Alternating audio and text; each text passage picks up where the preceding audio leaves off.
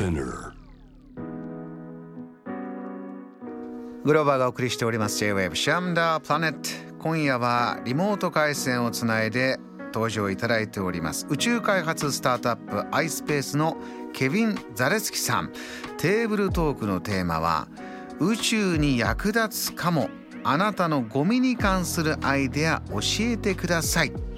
もう SNS、ツイッターでもねたくさんいただいてメールでもいただいてますが改めてケビンさん。はい、宇宙のゴミ宇宙ゴミスペースデブリという言葉もありますけれども、はい、えーいろいろな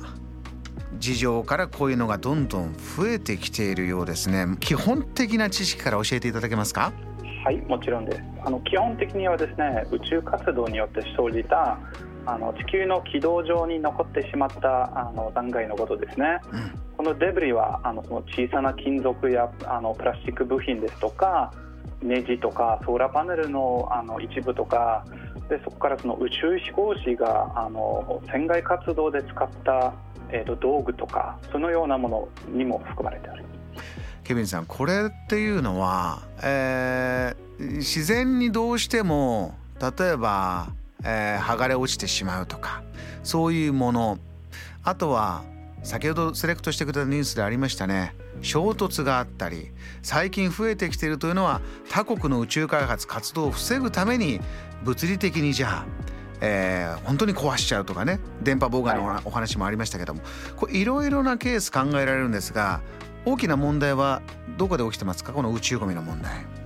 そうですね。もちろん計画的に例えば打ち上げの際にブースターロケットですとかそこら辺に生じたあの部品が、えーデブリとして残ってしまうこともあるんですけど今一番問題視されているのがあのグローバーさんがおっしゃっていただいたようにその突撃ですとか何かあの機能停止してしまった人工衛星とか宇宙機が、えーまあ、お互いぶつけ合ってでその2個だったものがいきいきなり数百あの個にこう分かれてしまってもう崩れてしまうことによってデブリフィールドっていうこう大きなあの問題になってしまいます。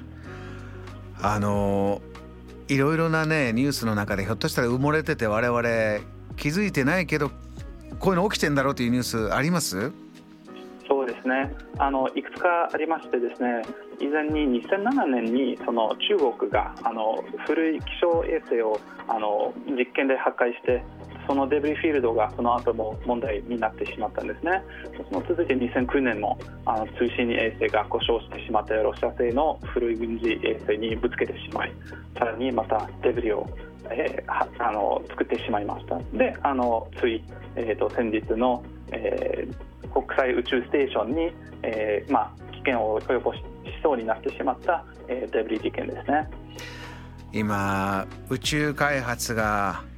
えー大変なスピードでね一時ちょっと宇宙開発ってなかなか止まっていたようなところからドンと世界中で始まってますからこうレースのスタートのように。ね、マラソンスタート競技とかでもねレースのスタートってもう大変ですけれどもあっちで人が転ぶ、ねこっちで肘打ったりとかああいう状態がイメージですかね今起きてるんでしょうかね。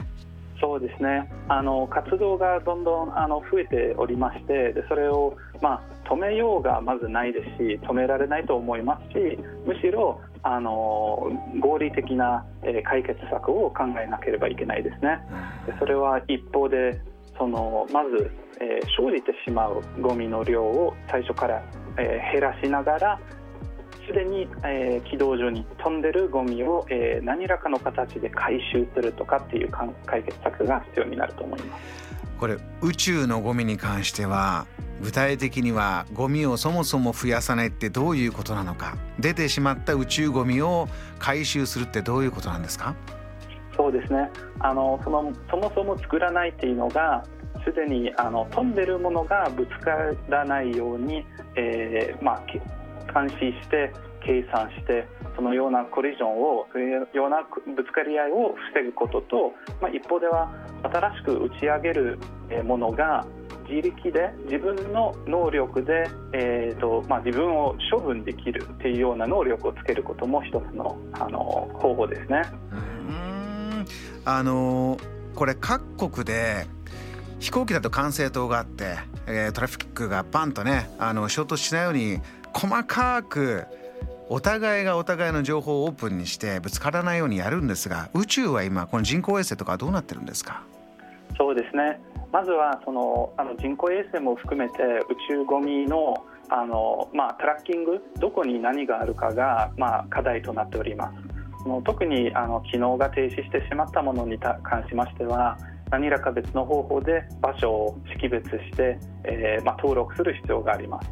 でそれと別にはもちろん国際的な協力を目指して、えー、何かの条約が必要じゃないかなと思います。あのこう条約を結んでいかなければいけない、えー、でも現実は目の前にあるからアメリカはスペースフォース宇宙軍作ったし今日の紹介してくれたニュース日本も、えー、第二宇宙作戦部隊を作ったり、はい。ね、こういうものでまあ、安全宇宙の安全保障もしながらという時代がすでに今来てるんですね。そうですねもちろんあのこういうような軍事活動があの進めている一方であの米国のアルテミス条約っていうあの月面を目指す条約の中にもそのデブリを減らそうっていうような内容が含まれておりましてでそこにも、まあ、日本などっていうあの宇宙開発を目指している国々が、えーと、署名されておりますので、まあ、まだ希望があると思います。あのすでにあるスペースデブリを減らすゴミだったら一生懸命この番組のビーチクリーンとかねあの一生懸命ゴミ拾う活動も地上でたくさんありますけれども宇宙ではそういったものもあるんですか？そうですね。あの方法がいくつかあるんですけど今おっしゃっていただいたようなその拾うことですね何らかのアームだとかネットとかを使って物理的にそのゴミを、えー、まあ、捕まえて、えー、例えば地球の大気に落として燃やすっていう方法ですね。他にもあのあのこういろんな方法を考えられてるんですけど例えばレーザーを使ってゴミの表面をあの温めることによってその軌道を変えてまた大気に落とす。などっていうあの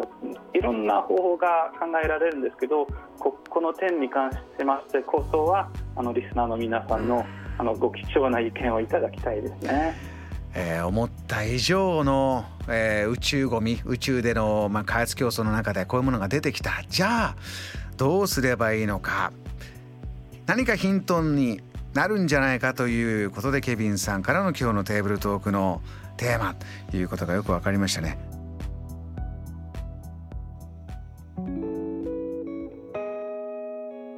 グローバーがお送りしています。J-Wave シャムダプラネット。今夜お迎えしているのは宇宙開発スタートアップ iSpace のケビン・ザレスキさん。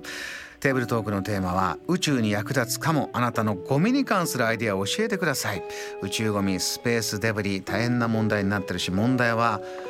ものすごいスピードで大きくなってる。この世界中の宇宙開発のスピードと同じようにこのゴミ問題もスピードアップして大変なんだよということで今リスナーの方からいろんなバリエーションのですねゴミに関するアイデア来てるんですが ケミンさん次々ご紹介していきます。はい、えー、ピーちゃんありがとうございます。洗濯をする時洗濯物を必ず細かい目のネットに入れて洗っています。衣類の繊維くずが排水の時流れ出てしまうそうなので少しでも少なくしようと思っています。これは宇宙に何かありますか？ヒントはなるほどですね。確かにあのまずコメントありがとうございます。このようなネットとかを使ってそもそもそのデブリを回収する際に確かに似たようなあの政策が考えられています。あ宇宙にこう大きな網でこうゴミ取っちゃうみたいなのあるんですか？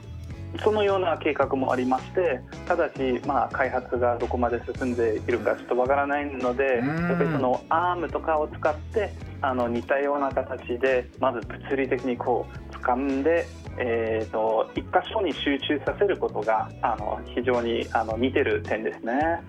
今いろんなアイデアを持ち寄ってじゃあ具体的にどれがベストかベターか、はい、そういう時ですからねこういう巨大な網で集める作戦これもえー、アイデアとしては宇宙でも始まってるそうです。もう一つラジオネーム海と空さん、えー、ありがとうございます。宇宙に役立つかどうかわからないんですが我が家では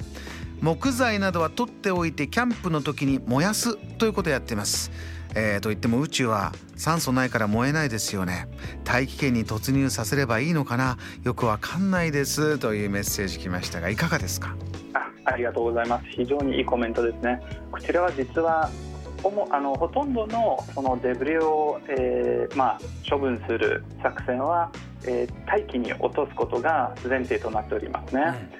うん、なので例えば何らかの、えー、人工衛星を打ち上げてその人工衛星が自力で動けなくなったデブリを集めて自分の体に入れてそれからこう自分でわざと大気に自分を落として全部のデブリを一緒に燃やすという作戦が多いですね。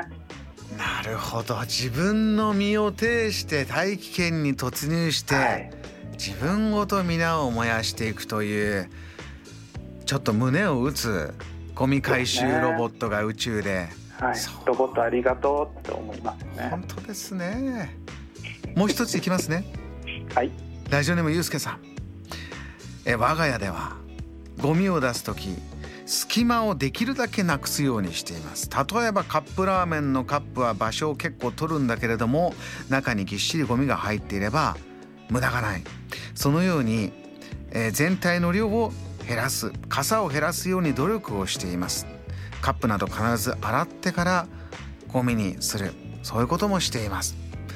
いかがですか？何かヒントありますか？はいありがとうございます。やっぱりその基本的な宇宙開発や宇宙産業で必要なあの要素がたくさんあの含まれておりました。一つはあの質量を減らす。そしてできるだけあの効率的な包み方を考える。小さくして軽くして。それからあの、まあ、インテグレーションっていうんですけどそれぞれの部品を一緒に統合する際にあのできるだけ衛生的かつあの全部のネジがしっかり締まってるっていう管理ですね。つまり宇宙で物がこうぶっ飛ばないように、えー、しっかり準備するっていうことも重要ですね。これゴミを回収する時にそうですよね。もともとくっついていたパーツではないのも回収の中で一緒にしようと思うと途中でバーンってそこでまたぶっ飛んでしまえば次のデブリゴミ問題が出てきてしまう。こういうゴミゆうすけさんみたいなアイデアは非常に重要。もう一個だけいきます、えー、ゆきいちごさんありがとうございます、えー、家庭から出る生ゴミ野菜くずの再利用を、えー、私はやっています。すぐ捨てることをせずにそのままコンポスト堆肥にして野菜や花などの育成に使っています。時間はかかるけれどもエコで助かってます。という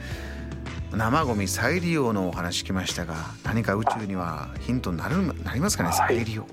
ありがとうございます再利用リサイクル。それ非常にいいキーワードですね。あの具体的な計画が進めてるかわからないんですけどやっぱり軌道上はそのあの資源は非常に貴重なものであって全部を打ち上げるのは非常に高いので今後例えば軌道上に物を作ったりしてそれがステーションであったり宇宙機であったりそのようなものの建設の際に使う資源のもととしてデブリをリサイクルすることも考えられるんじゃないかなと私は個人的に思います。地産地消という言葉ありますけれどもねもう宇宙にあるものを宇宙で使ってしまおうという壮大な、はい、でも現実に必要に迫られているというようなそういう再利用まであるそうです。あっという間でしたけれどもケビンさん、えー、最後にまたリスナーの皆さんに宇宙のニュースたくさんねまだまだ続きますがこういうとこ見てくださいということあれば最後メッセージお願いします。そうですね。あの本日お話ししましたそのデブリ問題ですけどきっとそのうち解決があると思いますのであの今代今後のあのその宇宙のトレンドなども見てください。そして皆様のご貴重な意見をいただきありがとうございます。こちらこそありがとうございました、えー、今夜お迎えしたゲスト宇宙開発スタートアップ iSpace に携わっていらっしゃいますケビン・ザレスキさんでした。ありがとうございました。ありがとうございました。JAM The Planet